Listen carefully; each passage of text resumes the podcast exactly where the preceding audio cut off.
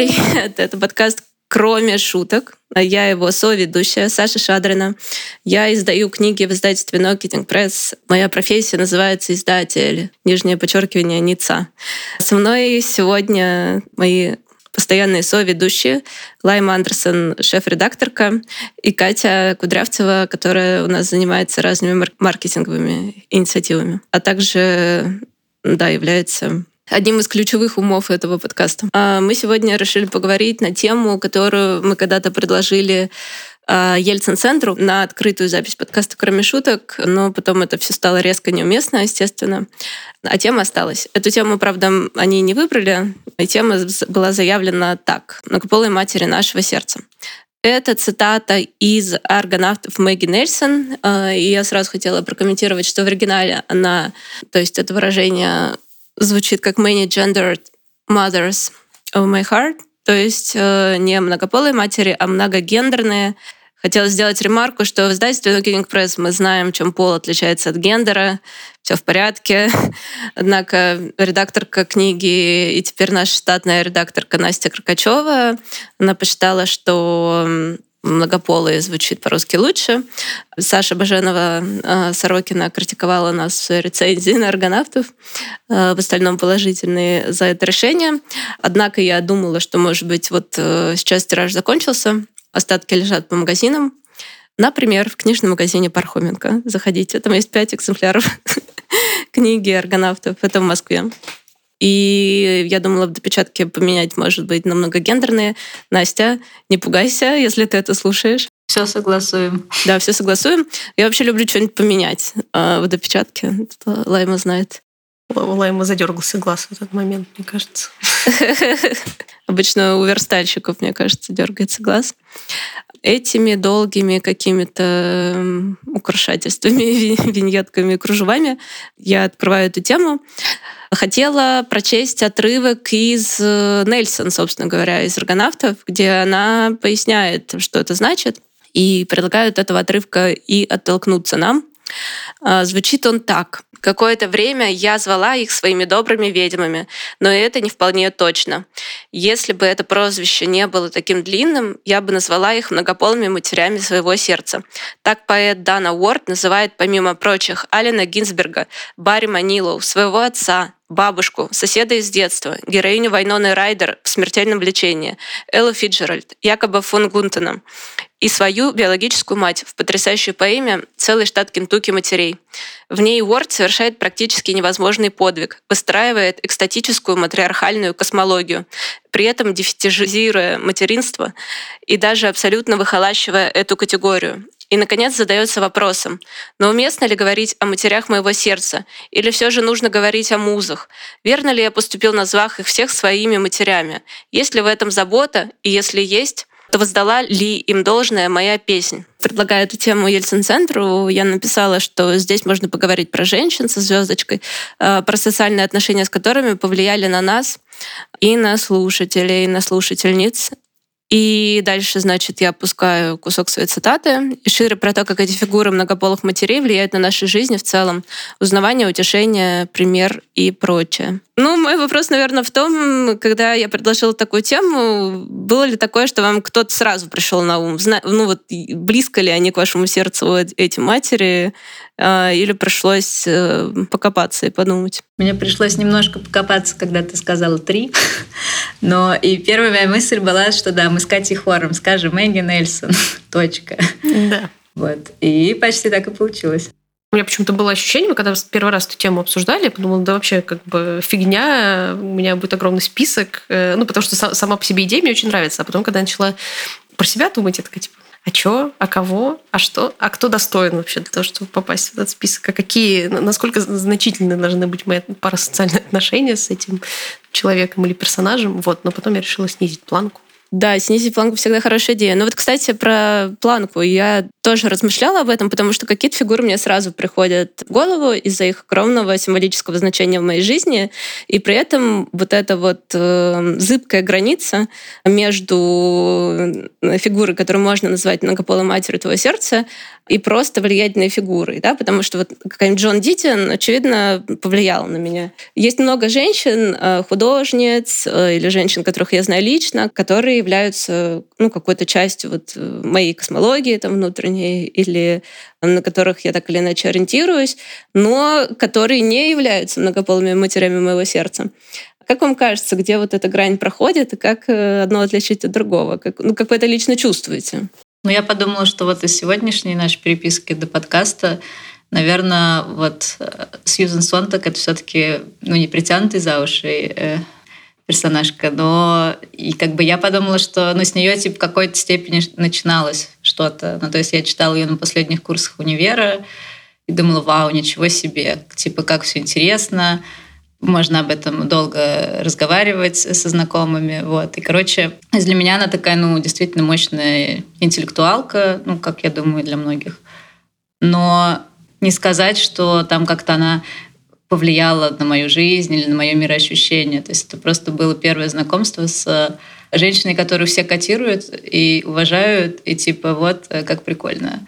И я подумала, что, наверное, она просто важная как э, такая типа фигура, от которой берется какой-то интеллектуальный отчет, отчет э, моего, не знаю, читательского опыта и какого-то именно осмысления чего-то. Вот. Но при этом как бы ее легко исключить из этого списка, потому что все-таки а, на мою повседневную жизнь и какое-то мироощущение а, она влияет, конечно, не сильно. Вот. То есть я думаю, даже «Зен королева воинов» Катиного списка повлияла на меня больше.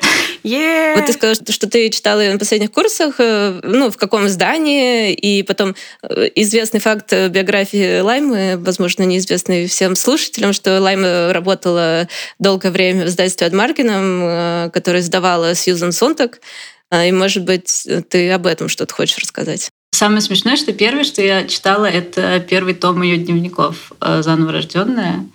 И вот это было, типа, ну, получается, первое издание, наверное. И это было немножко странно. Ну, то есть я как бы слышала, что есть вот такая Сьюзан Сонтак, но знала я про нее мало. И как бы получается, что мое знакомство с ней началось с не каких-то вот известных эссе, именно которые там все цитируют, а с ее дневников. То есть как бы с того, что вообще ее заботило ежедневно и ее жизни какой-то. Вот, я подумала, вау, интересно, интересно, так. А что она вообще в итоге писала, надо изучить. Ну, то есть и дальше уже было, ну, все остальное. Когда я думала, где бы мне хотелось работать после универа, я подумала, окей, какие книги я читаю, кого я читала последний раз, и это перевернуло мою жизнь. Я такая, ага, вот, Сьюзен Сонтак есть. Еще есть Ролан Барт, где же можно работать тогда в Москве, не знаю, 15 -го года. И вот, собственно, так получилось. ну, как бы можно сказать, что Сьюзен Сонтак косвенно повлияла на мои на мое движение по карьерной лестнице. Ну и плюс, да, я же интересуюсь фотографией, а фотографией, классическое эссе, которое надо всем прочитать, если ты фотограф. Вот как-то все так пошло-поехало. Я тут, пока мы говорили, достала с полки, у меня теперь новый э, иммерсивный опыт присутствия на подкасте. Я достала с полки второй том дневников, русскоязычное издание от Маргином «Сознание, прикованное к плоти». Потому что у меня недавно была мысль э, перечитать э, фрагменты дневников Сьюзен Сонтак, э, когда ей было 33 года, как мне.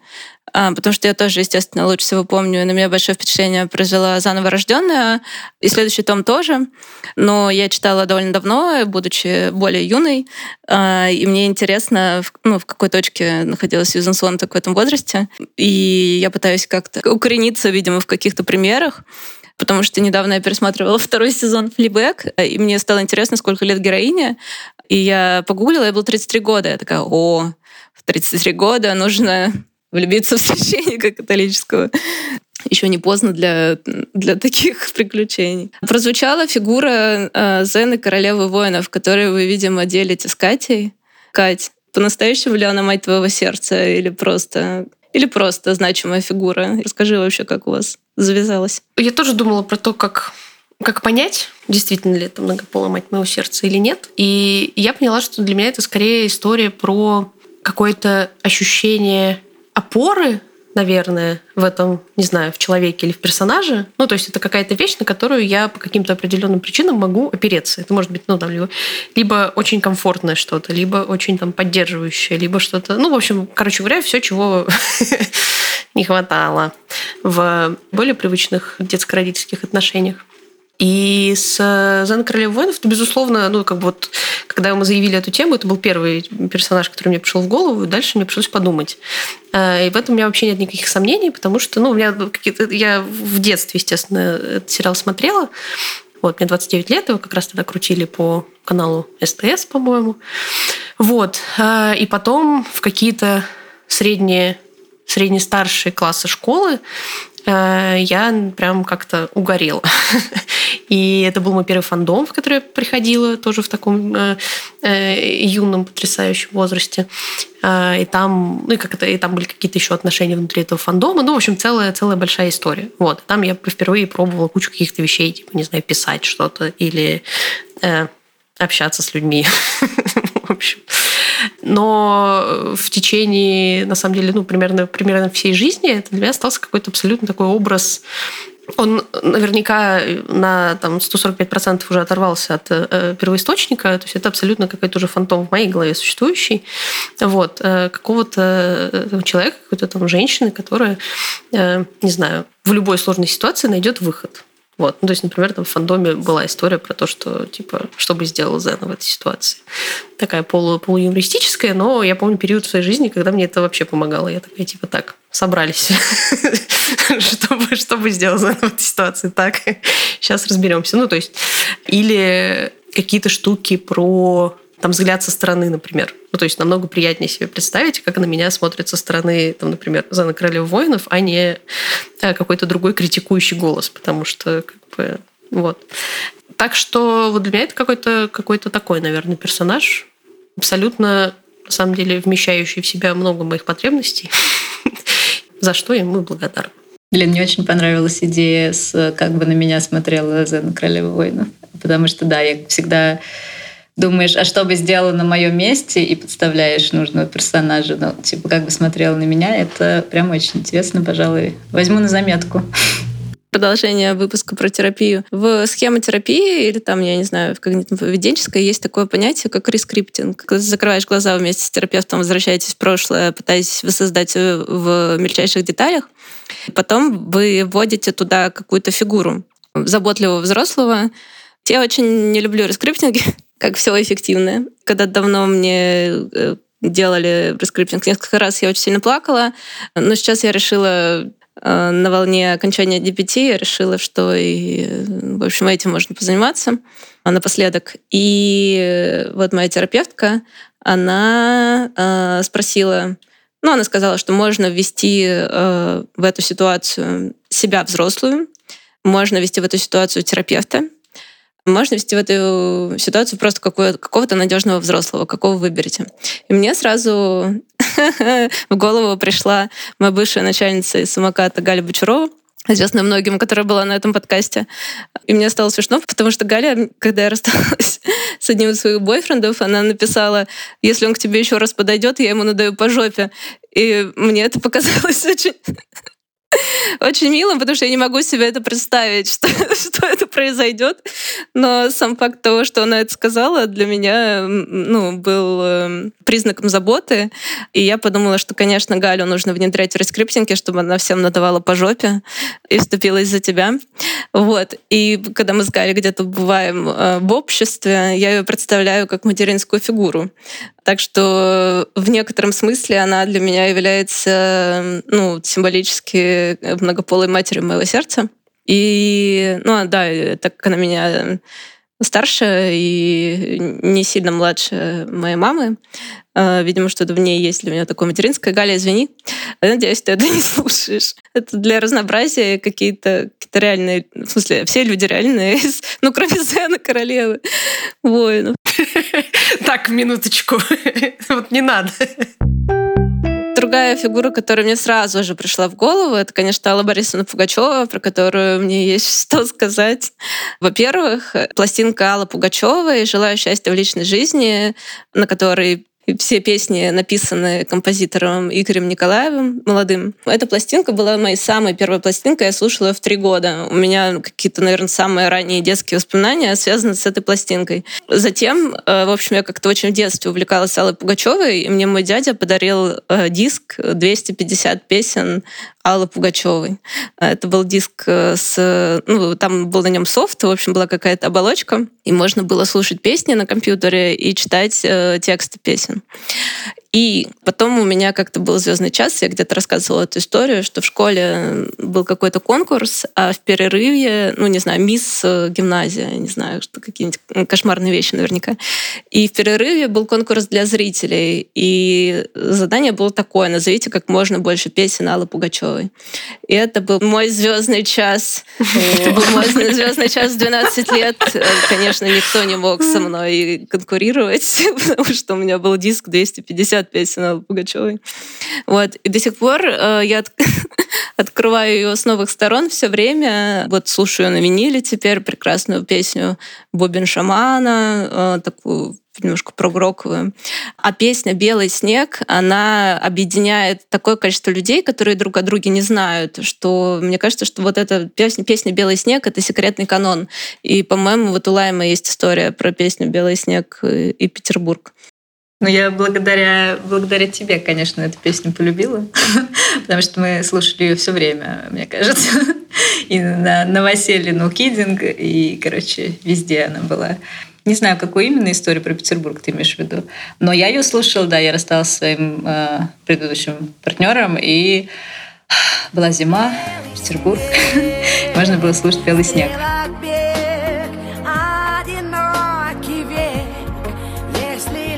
Но еще интересна позиция Пугачевой сейчас. Я вот, например, слушаю Станислава Белковского на канале «Живой гвоздь». И он как-то смешно выразил, что выразился, что продолжается противостояние пула Аллы Борисовны Пугачевой и Кремля. Потому что Алла Пугачева с Максимом Галкиным уехали в Израиль, а Филипп Бедросович Киркоров, он сначала выступил в защиту, ну, к которому много вопросов, он не является многополой матерью моего сердца, сразу скажем. Ну, все мы в разные годы жизни связывались с не теми мужчинами. Что же, это только сближает Аллу Борисовну с э, гетеросексуальной частью наших слушательниц, включая и меня, и Лайму, наверное.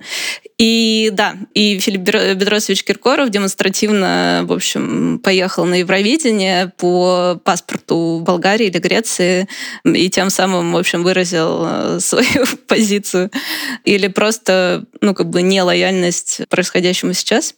Вот, поэтому, ну, и как-то в Твиттере тоже был виральный пост, по-моему, э, Никиты, следующего э, Кати по подкасту «На распашку», какая-то старая запись передачи на НТВ, где Аллу Борисовну спросили, как относиться к трансгендерным людям, конечно, выражаясь не таким образом.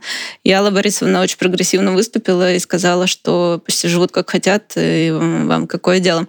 Вот, поэтому мы стоим Аллу Борисовну и она по-настоящему мать моего сердца. Я могу сделать топ- топ-10 любимых песен Аллы Пугачевой из разных эпох. Вот чем хороша Алла Пугачева? Я на самом деле «Белый снег» — это все таки альбом «Ручной трамвайчик» от начала нулевых. И я согласна. Я могу понять, почему людям это может быть не так близко, как более ранее Пугачева. Но надо сказать, что вот для меня она... Почему она мать моего сердца? Потому что я люблю Пугачеву 70-х, 80-х, 90-х, нулевых. И мне в меньшей степени, например, нравятся какие-то песни, с которыми ассоциирована Пугачева у массового слушателя, да, вот там Айсберг, хотя хорошая песня, Арлекина, еще какие-то. Вот а, все могут короли, ой, ужас. И, а вот ну, там множество жемчужин для нее писали лучшие поэты, композиторы, сама она много писала. Что, что поделаешь, это просто легенда. Скрепа. Вот это настоящая скрепа. Предлагаю сделать э, подборку 10 треков Аллы Пугачевой к подводке к подкасту. По версии э, нас троих. А ты сказала, почему она многополая мать твоего сердца или нет? Я вот пропустила, мне кажется, этот момент. Потому что она была всегда. Вот сколько я себя помню, если есть какая-то связанная идентичность, э, это цитируя Крис в книге I Love Dick. Нет постоянной идентичности, но есть что-то, что можно проследить. И если что-то, если есть какая-то ниточка, которая связывает меня в три года и меня в 33 года, э, то это Алла Пугачева. Ужас. Кошмар. Ну, еще потому что Потому что она растворяет все эти иерархии, не знаю, культурные иерархии, политические эпохи и границы между ними. Как про Брежнева, по-моему, говорили, что это мелкий политик э, эпохи Аллы Пугачевой. Вот и мне кажется, она такой символ, и я по-настоящему люблю многие песни. Так, давайте теперь к вам обратно. Про Мэгги Нельсон. Вы почему-то делите матерей, может, вы из одной семьи? Э, я, я когда думала про Мэгги Нельсон, я, я пыталась ее как-то ну вот представить себе в этом образе многополой матери моего сердца, и почему она там находится, она, в отличие от Зана Короля воинов, такая, мне представилась почему-то очень такой немножко дистанцированный и такой немножко отстраненный, но при этом от этого не было у меня какого-то такого негативного ощущения или ощущения, что, э, не знаю, тебя здесь не любят или что-то такое. То есть для меня она скорее в эту категорию попадает из, преимущественно из-за, ну, там, не знаю, как назвать, стиля или жанра ее письма, потому что мне он очень нравится. И это такой вот из разряда то, что человек делает очень круто, и ты бы настолько круто, что ты даже не до конца понимаешь, как это вообще работает, но ты каждый раз такой, блин, офигенно. Вот, и в этом отчасти есть, мне кажется, такое детское восхищение да, взрослыми людьми, которые э, откуда-то умеют что-то делать хорошо. И ты такой думаешь, блин, как это вообще возможно? В смысле? Вы просто берете, не знаю, разные ингредиенты из холодильника, и получаются блины. Вау! просто невероятно. Вот, и у меня какое-то такое вот впечатление, при этом она, мне кажется, такой довольно самодостаточный и такой немножко действительно отстраненный, но мне при этом с этим окей. Я такая, типа, ну, ну да, ну и ладно. Здорово, что как бы ты есть. Наверное, вот так. Лайма, у тебя как? Ну, я соглашусь про отстраненность. Это точно так. А для меня Нельсон, наверное, важна тем, сейчас будет очень громкое заявление, что, ну, не знаю, книга «Аргонавты» в какой-то степени, мне кажется, научила меня любить как-то по-другому, еще лучше. То есть, типа, я ее прочитала, такая, вау. Ну вот, то есть, как, типа, нам всем Белл Хукс помогает э, понимать вообще, как, как любить кого-то. Вот. И также для меня, наверное, Мэгги Нельсон в этом плане важная фигура. Вот. И соглашусь, что, конечно, да, все ее тексты мне жутко интересно читать. То есть нет... Они все разные, но нет ни одного, который мне бы не зашел, или я подумала, ну, все, Мэгги, что ты что-то не то уже пишешь. Вот. Но, наверное, главное это какая-то, короче, философия новая, которую я от нее узнала и с радостью э, взяла себе. Пока мы говорили, я заметила, ну, что все матери моего сердца, они пожилые. И Мэгги Нельсон, она ей 49 лет, я сейчас проверила. А, может быть, поэтому я как сказала мне недавно мой новый знакомый, 25-летний, что у меня какая-то фиксация на возрасте. Так вот, я и тут демонстрируют фиксацию на возрасте. Хотя почему надо расширять границы материнства, и можно быть удочеренной человеком младше тебя. Почему, почему бы и нет? Но видите, здесь я демонстрирую некоторую косность своих убеждений. Ты вот когда я еще говорила про флибэк, я, я думала, в, свой, в своем список думала включить Фиби Уоллер-Бридж, которую ну, придумала э, и сыграла и так далее. А, вот, но она у меня как будто бы не прошла вот именно по цензу возраста. Мне показалось, что, ну, как-то Фиби Уоллер-Бридж, конечно, как бы дико крутая, и она тоже у меня проходит по какому-то такому э, фаст-треку в мое сердечко. Э, ну, то есть я часто думаю про Фиби Уоллер-Бридж, например, когда хочу что-то писать, у меня есть какие-то, не знаю, там, страхи или сомнения или что-то еще, я думаю, так, что, вот то, то же самое, типа, что бы сделал Фиби Уоллер-Бридж? Она бы села и начала ебашить. Вот, так что все, как бы хватит. Вот мне почему-то, у меня есть вот категория многополых братьев и сестер, с которыми, наверное, ну, может, может быть, я не чувствую какой-то, не знаю, вот, иерархической разницы или еще чего-то. Ну, они, может быть, они не кажутся такими недостижимыми. Ну, наверное, для меня, типа, матерь, э, потому что она уже прошла что-то раньше меня. Ну, то есть все остальные, это, короче, кто-то с кем я могу считаться, что мы типа на одном уровне развития или чего-то. А как бы эти фигуры это именно что вот они уже прожили, что-то у них есть какой-то супер опыт, который вот они могут поделиться со мной, и из-за этого есть какое-то ну, ощущение иерархии, что я все-таки ниже, и я учусь, типа, вот здесь. Лайма упомянула Белл Хукс, и я подумала, почему ее не оказалось в моем топ-3, поэтому я собираюсь четырить, у меня будет четыре матери, потому что Белл Хукс, конечно же, мать моего сердца. Когда она умерла в конце года, она умерла 15 декабря 2021 года, а Джон Дидиан тоже в декабре умерла ближе к концу.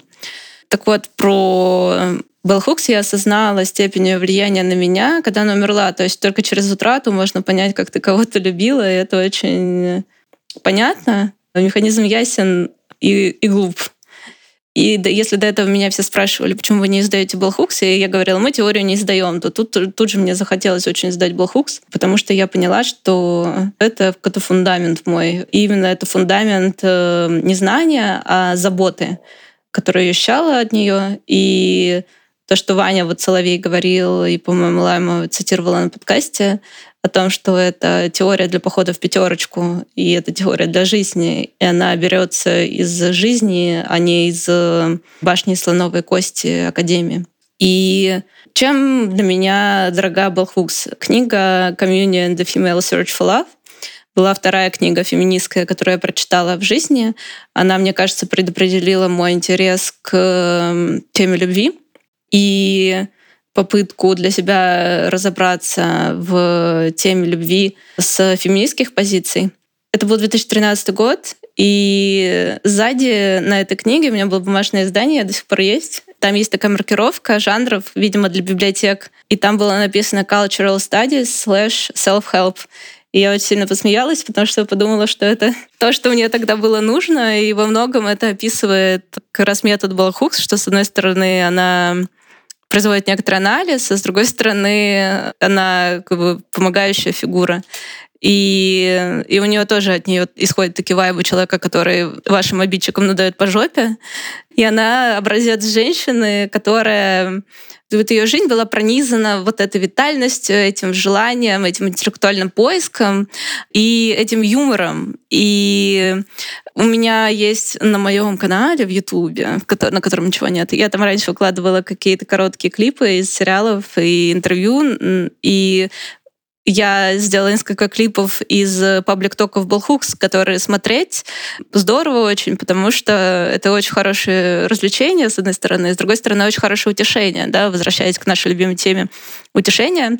И Bellhooks, она очень-очень смешно шутила про то, что вот она как бы все время говорит, что она ищет любовь, и ей нужна любовь, вот именно с такой интонацией. Она говорит, ну вы знаете меня, я все время пишу про любовь, а тут я думаю, типа, Глория, что за любовь ты ищешь? Потому что, ну, если посмотреть на мужчин моего возраста, то это все какие-то паршивые мизогины.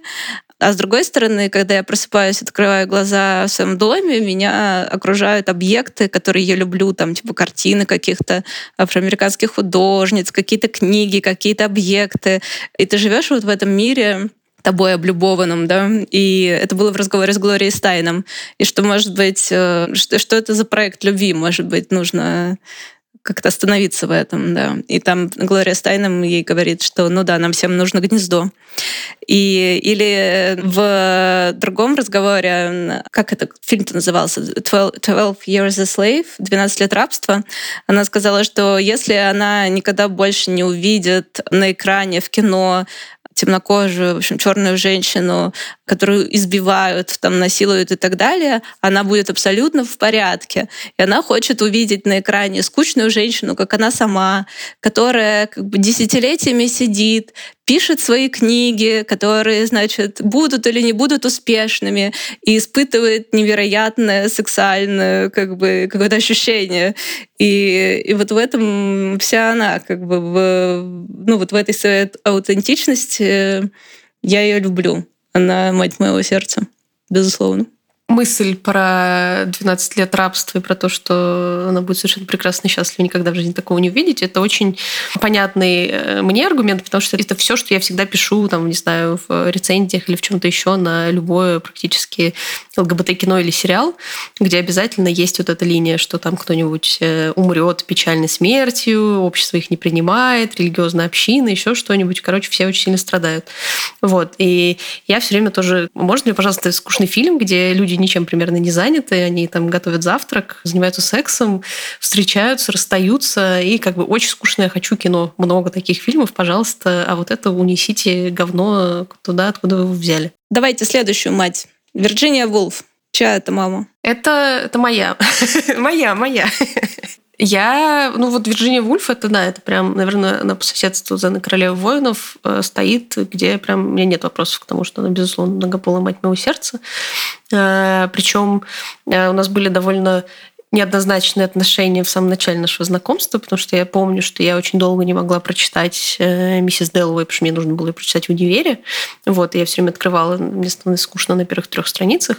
Вот, а я ее закрывала. И так прошло, там, не знаю, два года. Вот, а потом через два года я ее открыла и прочитала ее за два часа, там, за три. И потом просто в течение многих лет постоянно перечитывала, и потом еще прочитала все остальное, что написала Вирджиния Вульф. То есть это как-то вот само случилось. Пришлось как-то да соответствует, да, не знаю почему. Вот, а потом я читала ее дневник, дневник писательницы, он по-русски, по-моему, называется. Вот. И это, конечно, тоже на меня произвело очень большое впечатление, потому что мне было таинственно и непонятно, как ну вот между нами с ней там огромное количество лет и социальных систем и всего на свете. Ну и как бы, короче говоря, огромное количество разницы между мной и ей. При этом большая часть этого дневника, не знаю, я могла бы написать, если бы я писала получше. А, ну, то есть она там действительно большую часть времени, не знаю, пишет о том, как, блин, я все придумала, но я не хочу ничего писать. Я съездила в отпуск, отдохнула, очень хорошо, но сейчас я вернулась, мне снова ничего не хочется делать и так далее. Потом там, типа, я выпустила новую книжку, не буду читать отзывы на нее. Потом на следующий день такая, так, я прочитала все отзывы, никому ничего не нравится, черт возьми, надо все бросить. Вот, ну не могу же я бросить. Потом такая, как-то я устала, буду просто месяц писать, как бы надо, надо просто писать по одной статье в месяц, получается 25 фунтов и не париться. Вот, и потом такая, она через несколько дней так, я задумала новый роман, сейчас мы все как бы чук-чук-чук-чук, вот.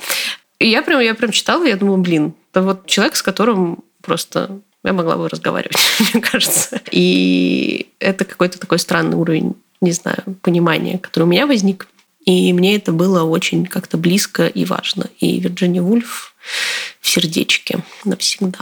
Следующая мать э, моего сердца — это Крис Краус.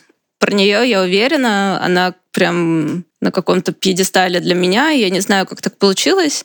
И вообще интересно, что она для многих материнская фигура. Я думаю, что она материнская фигура для многих молодых писательниц. И с этим связан один из парадоксов, мне кажется, ну вот эта автотеория автофикшена, много кто это замечал, что вроде бы там Крис Краус и Лин Майлз по 70 лет, если я не ошибаюсь, а аудитория у них э, женская, ну или там квир-аудитория, и довольно молодая. И интересно, почему так? Для меня она просто я не знаю почему. В общем, я довольно много о ней знаю. Она э, абсолютно анапологетик по жизни. В ее фигуре много противоречий, которые уже плохо сегодня э, приживаются, мне кажется. Например, ее в Твиттере много критиковали за то, что она лендлорд.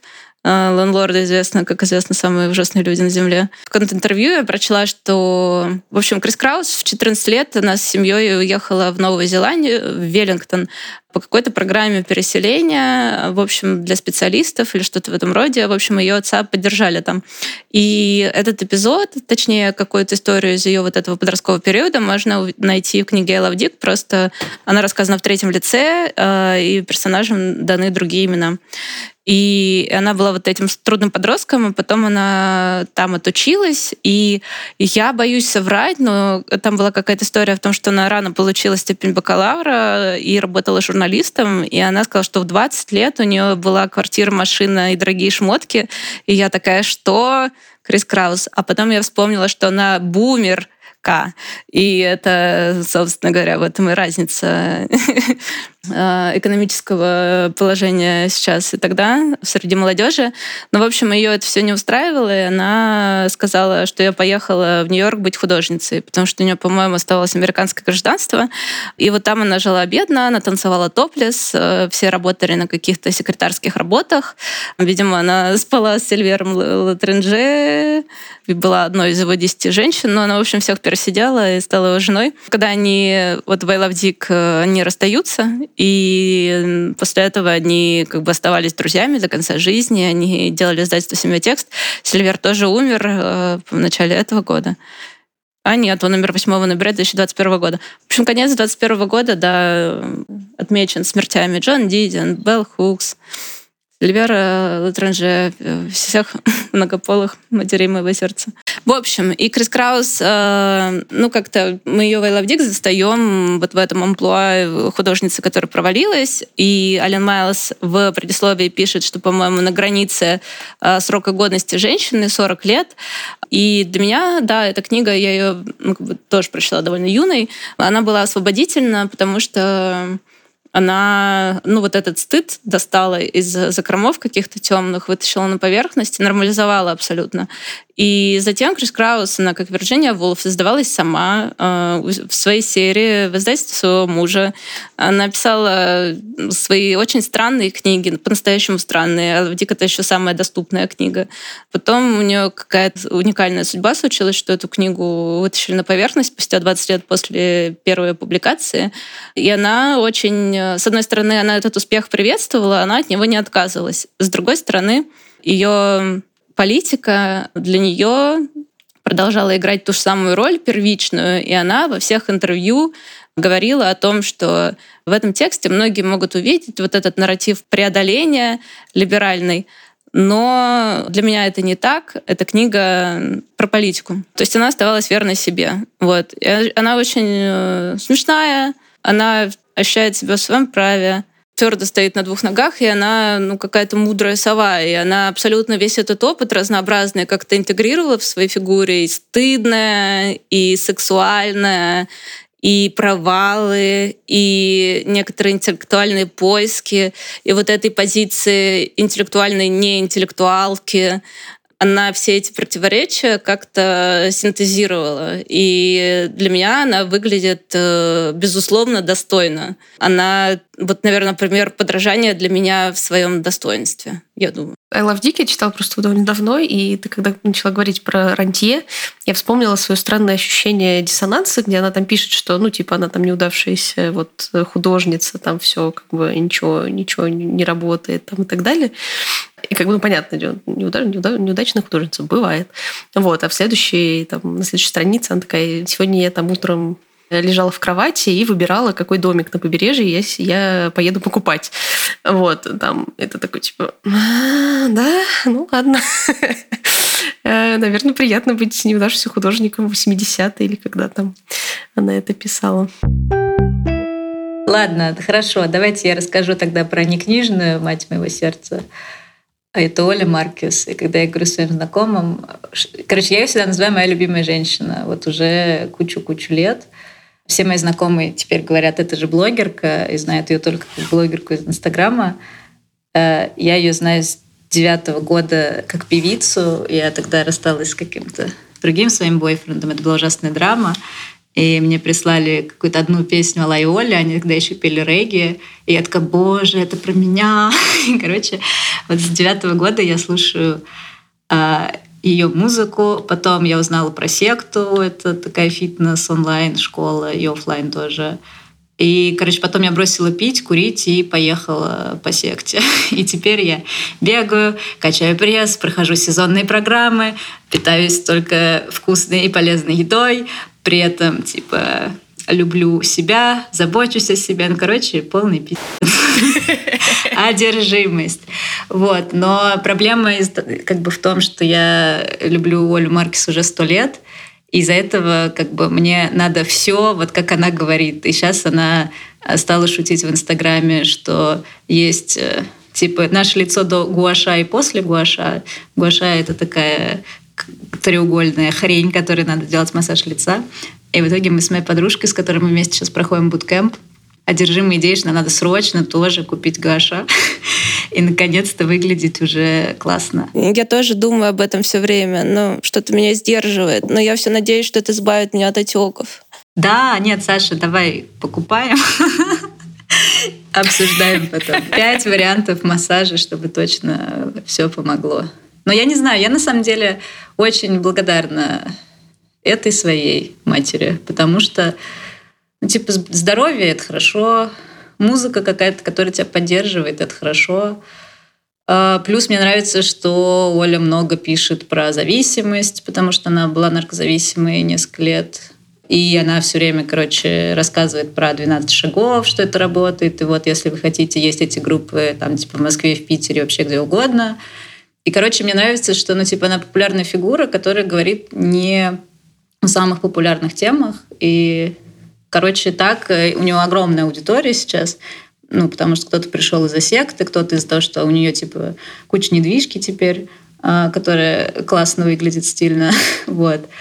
И, короче, они узнают вот о каких-то темах, которые, может быть, их не особо-то интересовали а, до этого. Ну и плюс, да, когда началась э, спецоперация, как бы она тоже не молчала про это. И, ну, это важно, короче, что ты кого-то любишь и думаешь, блин, мы все-таки мыслим одинаково, как хорошо. Да, тоже прикольно такой реальный персонаж. у, меня, у меня таких нет. Зена Королева воинов мы уже выяснили, достаточно реальный персонаж. По поводу того, что здоровье это важно, я тогда перейду к ментальному здоровью. И мне кажется, я уже упоминала и, возможно, даже рассказывала на подкасте ее историю. Проблема меня в том, что я не помню, кому я что рассказывала. У меня все время дежавю какое-то. И это Марша Линихан, которая стала очень быстро ворвалась в пантеон э, многополых матерей моего сердца. Это американская психотерапевтка, исследовательница, психиатрка, наверное, я не знаю, как правильно ее назвать. Она известна тем, что она разработала диалектико-поведенческую терапию, и я прочитала ее мемуары, и я думаю, что на топливе ее мемуаров я закончила один круг этой программы тренинга навыков DBT, о котором я уже говорила.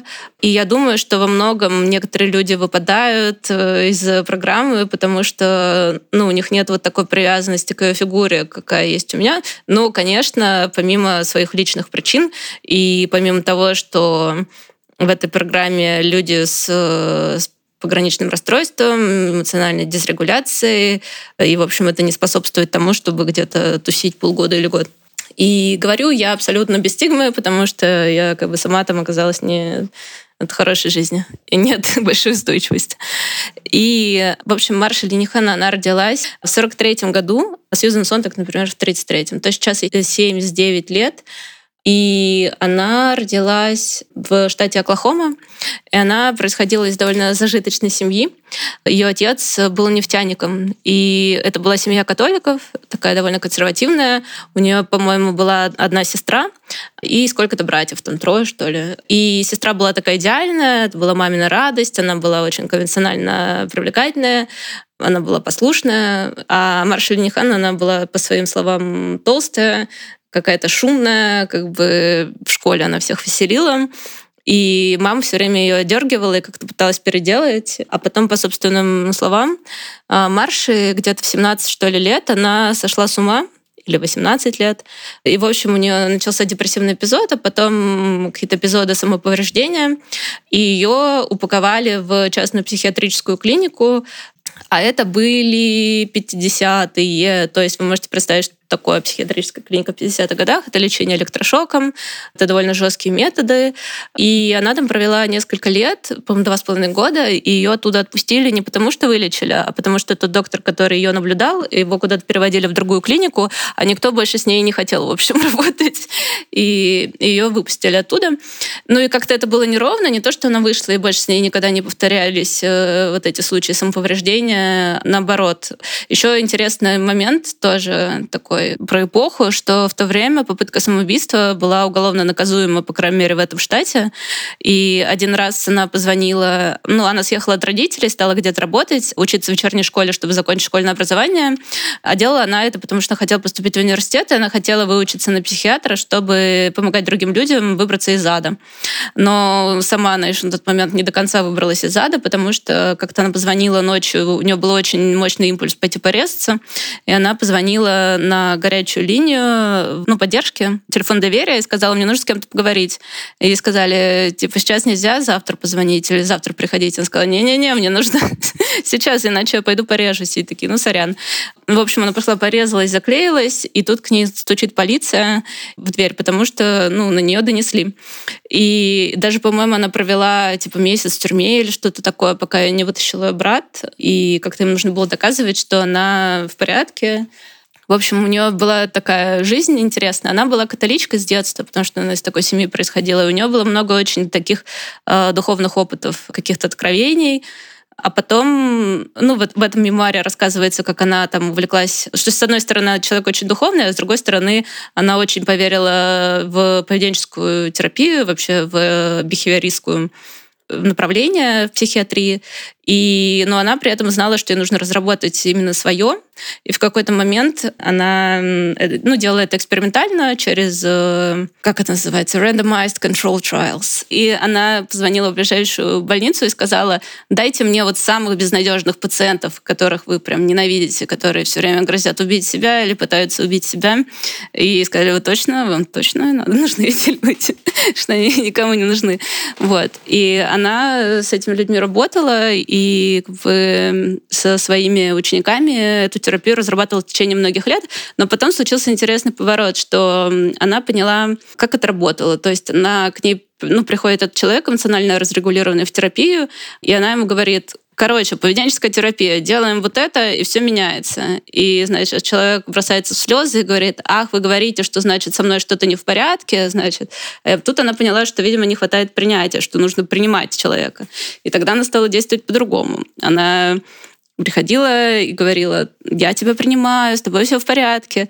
И тогда человек снова бросался в слезы и говорил, то есть вы мне не поможете, то есть все так и останется. И тогда она поняла, что нужно совмещать и то, и другое. Нужно, с одной стороны, принимать, а с другой стороны, э, предлагать какую-то карту изменений. Но тут она поняла, что она сама принимает не очень, и тогда она стала выяснять у знакомых, э, кто лучше всего в мире принимает, и выяснила, что дзен-буддисты. И так она оказалась в дзен-монастыре в одном потом в другом, и в течение десятилетий стала дзен-мастером. И благодаря ей я вернулась в дзен, и тоже еду в монастырь. К моменту, когда этот подкаст выйдет, я уже, у меня закончится ретрит в монастыре во Франции. Поэтому Марша Ленихан огромная как бы мать моего сердца. В ней вообще сошлось очень много в ее фигуре и в ее желании помогать людям. И у нее очень-очень необычная судьба, и у нее очень была ненормативная семья, и у нее тоже очень как бы проблемные отношения любовные были, драматичные. Об этом расскажу как-нибудь в другой раз. Например, на подкасте про расставание, если такой будет. Вот. Она прямо по-настоящему моя мама. Еще про, я думаю, что я хотела бы упомянуть, про Туви Янсен, потому что... Почему я не вспомнила? Потому что в подростковом возрасте я читала Макса Фрая. А у Макса Фрая, помимо вот этой вот фантастической, э, не знаю, сказать, вселенной, были книги эссе очень странные, которые издавались под тем же именем. Книга для таких, как я, помню, было еще что-то такое. И у Макса Фрая было эссе на смерть Туви Янсен, которая умерла, минуточку, 27 июня 2001 года что со смертью Туви Янсен появилось ощущение, что она была такая мама, как муми-мама, и что с ее смертью появилось ощущение, что тебя от смерти ничего больше не отгораживает, что ты стоишь на ветру, и все, там смерть дальше придет за тобой. И эссе называлось «Морра пришла». Это, мне кажется, очень хорошее название. В этом плане вот это ощущение утраты матери, наверное, это через Блхукс я вспомнила, напомнила мне про фигуру Туви Янсен, как она жила, как она искала, какая она необычная художница, да, с необычным воображением, как она играла, как она страдала. И в ней много игры, правда, было. Я как-то была в Петербурге в Росфото на выставке, посвященной Туви Янсен фотографии. И там была фотография, и к ней была подпись э, «Туви Янсен вылезает из кустов». Она Она для меня женщина, которая вылезает из кустов, там, не знаю, сидит на своем маленьком островке, открытая лесбиянка, и чего я не знала в детстве, конечно, и даже, по-моему, в подростковом возрасте. Но она для меня, пожалуй, тоже одна из матерей моего сердца. Давайте про дядю. А про единственного дядю, которого мы вспомнили. Да, я вспомнила перед подготовкой, ну, во время подготовки к этому подкасту, вспомнила про Дэвида Гребера, социолога, который написал много книг прекрасных, близких моему сердцу. Я не все еще прочитала, вот, но я уверена, что мы движемся в этом направлении.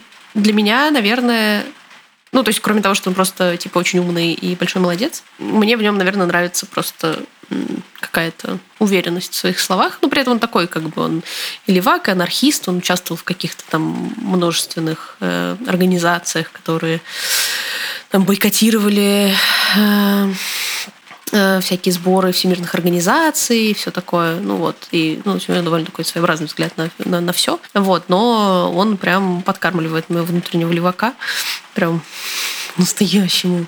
А, и у меня, я, ну, я не знаю, я с ним чувствую какое-то такое вот тоже интеллектуальное, интеллектуальное родство. Мне нравится, что он очень просто пишет обо всем, потому что он типа дико интеллектуальный был чувак явно. А, у него есть у него хорошее чувство юмора и какая-то бескомпромиссность такая хорошая, не бесячая, не снобистская. Вот, очень тоскую, потому что он, к сожалению, тоже умер и больше никогда ничего не напишет. Да, я тоже грущу. Мы сейчас, у нас есть тут с моей соседкой книжный клуб, ну, точнее, у нее был книжный клуб, а я подмазалась, и как раз э, последняя книжка, которую мы обсуждали, это была бредовая работа Гребера. И мне, короче, в Гребере больше всего нравится его вот это несогласие с устоявшимися штуками. То есть мне нравится, что он описывает то, как мы живем, и говорит, а почему мы вообще решили, что это хорошо? И типа, если бы нам дали право выбора и сказали, давай ты представишь мир, в котором ты хочешь жить, вряд ли бы мы представили вот этот, типа странный, в котором мы живем сегодня. И какие-то, то есть вот эти очевидные вопросы, то есть, а почему вообще мы решили, что так надо, с чего вдруг? Типа то, что так было всегда, это еще не значит, что это хорошо и правильно.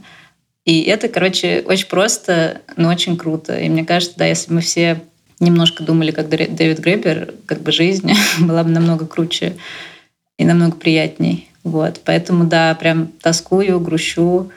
Невосполнимая потеря для всех нас. Я помню, что когда мы узнали о его смерти, номер 2 сентября 2020 года, мы с Лаймой работали на ярмарке ММКЯ в Манеже, и я помню степень вот этого потрясения. Тоже, когда ты понимаешь, что случилось что-то значительное и непоправимое, потому что очевидно, что не на все смерти ты так реагируешь, и это ощущалось вот так. И еще я хотела, да, сказать про ну, вот это странное ощущение, когда люди, которые, с которыми у тебя про социальные отношения, вдруг оказываются как-то ближе и знакомы там через одно рукопожатие и так далее. Очень странное такое ощущение э, дереализации, потому что я знала Нику Добровскую, жену Грейвера, мы с ней делали по ее книгам детский книжный клуб э, когда-то на платформе фэм-клуба московского, и я как-то смогла ее книгу, то есть ее в самокате хотели издать, и ну как-то там была какая-то мискоммуникация, и я смогла сказать, что вот, давайте сделаем эту книжку про протесты, которая называлась «Несправедливость». А, вот, и я, конечно, бесконечно ну, мое сердце болело сильно за нее, когда это случилось. А про Крис Краус тоже, что в этой истории издания I Love Dick, э, когда переводчица I Love Dick Карина Пап встретилась э, с Крис Краус в Берлине и сказала, мы в России хотим издать вашу книгу, вот есть издательство No Kidding Press, которого тогда не существовало, потому что издательство было создано юрлицо именно под э, контракт э, на книгу I Love Dick. И Крис Краус сказала, хм, какое типа смешное название или хорошее название, и записала его на клочке бумаги и положила в карман. И так мне это Карина рассказала, и я такая, что? О боже мой! Как это так? И мне кажется, мое сознание не может это обработать, и я все время как-то вытесняю эти факты, что там, например, я переписываюсь с Доди Беллами о деньгах, или там с э, тоже с издателем «Семья текста», э, и я все время такая, нет, нет, это не я, это не они, это что-то какое-то, что-то другое. Хочу прочитать цитату из Присяда из одного эссе, забыла, как она называется, из сборника «Квартира на Уране». Изобретение социальной фигуры биологической матери-домохозяйки в XIX веке и определение связи с матерью как единственно легитимной и основополагающей заставило нас стереть значимость других отношений натурализируя и сакрализируя связь с матерью, ее привязывают к дому. Но современная мать лишь маска, за которой скрываются другие матери, связям с которыми было отказано в признании. Без конца мучимая виной за то, что покидает дом, биологическая мать обязана заботиться о детях в свое отсутствие, выводя заменяющую ее фигуру и в то же время эффективно и политически вытесняя присутствие этой замены. Но здесь речь идет про няню, ну да, но вот эта мысль о том, что за фигурой матери скрываются э, другие матери, я думаю, она как-то немножко вторит тому, о чем мы здесь говорили. Хотя наши матери парасоциальные, может быть, за исключением Галя Бочарова для меня. А, и я хотела немножко поговорить про мужчин как матерей сердца или там квир-людей, транс-людей, небинарных людей как матерей сердца. В примере Нельсон, по-моему, был Ален Гинзберг. Э, он открытый гей, но цис-мужчина. Мне в голову, к сожалению, никто сходу не пришел. Ни один мужчина, которого можно было бы назвать матерью моего сердца. А, но мне пришел в голову другой пример из книги последней Элисон Бэгдал, которую я многократно уже рекламирую. Это одна из лучших книг, которая пришла в этом году. Просто она замечательная. И называется она «The Secret to Superhuman Strength» про ее опыт взаимоотношения с физическими упражнениями на протяжении всей жизни. Ну и вот. И, как известно, если вы читали комикс «Веселый дом» и ее комикс про маму, там есть какие-то фигуры, на которых она опирается. Это похожий метод э, на метод Крис Краус. Например, в комиксе про маму на фигуру детского психолога Винникота, исследователя. И в этой книге про упражнения э, одним из героев парадоксально является Керуак, а, мне кажется, образ Керуака связан с мачизмом, там, ну и она об этом тоже иногда пишет, и э, там, что у них с Гэри Снайдером какие-то отношения, очевидно, это гомоэротические, но при этом, по-моему, Керуак ведет себя иногда как э, ну, гомофоб. Тем не менее, она эту фигуру Керуака переприсваивает, и это для меня очень необычно, потому что ну, как бы идентичность Бэгдал как э, лесбиянки, она значительную роль играет в том, как и о чем она пишет, естественно. Для меня это пример э, именно лесбийского текста, как текста Эллен Майлз, ну, в данном случае графического романа. Вот. И поэтому увидеть Керуака на этом месте очень для меня было необычно и очень как-то освобождающе. И я стала к нему сильно выше относиться после этого комикса, хотя я его бросила с корабля современности какое-то время назад довольно довольно большое. А еще потому что, ну, это как бы идешь на свидание с мальчиком, если он тебе говорит, как он любит Керуака или Хемингуэя, бегите, девочки, бегите. Да, да. Так что про мужчин скажете? Как у вас с этим? Как обычно, вы сейчас опять вычислите, где я работала много лет. Потому что мой такой мужчина, это, конечно, Инди Ворхол. И я очень рада, что Короче, вышла документалка на Netflix, шестисерийная по дневникам Ворхола, где Короче, его голос э, изображает искусственный интеллект и читает какие-то отрывки. Вот. И там, ну, как раз много про его взаимоотношения, про его романы, вот эти все его любови, умершие от СПИДа, к сожалению. Вот. И я подумала, что да, прошло уже много лет, а Инди Ворхол все-таки, правда, один из моих любимых мужчин. И, он, наверное, он мне нравится своей какой-то беззащитностью перед миром. Короче, мне кажется, что он очень боялся этого мира, но при этом он все равно жил, насколько это возможно, полно и сделал все, что он хотел и мог сделать в этом мире. И это, короче, прикольно, мне кажется. И очень рекомендую эту документалку. Но на самом деле, да, если вам не нравится Ворхол так, как мне, может, вам будет ужасно скучно, потому что она очень медленная, с огромными этими цитатами из дневника, из дневников. Вот. И, наверное, да, если нет какой-то сентиментальности по отношению к нему, будет типа, блин, надоело уже бубнить что-то. Вот. Но мне прям...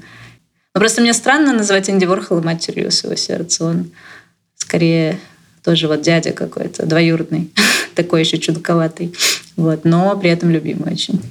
И мне вот сложно про, про, про, про мужчин. Наверное, я, я почему-то вспомнила, когда ты говорила, дала ему говорила про Энди Орхол, не знаю почему. Я вспомнила про Стивена Фрая и его... Меня в свое время очень сильно впечатлило его, ну, вот эти автобиографические книжки, их там три штуки, по-моему, он успел накропать.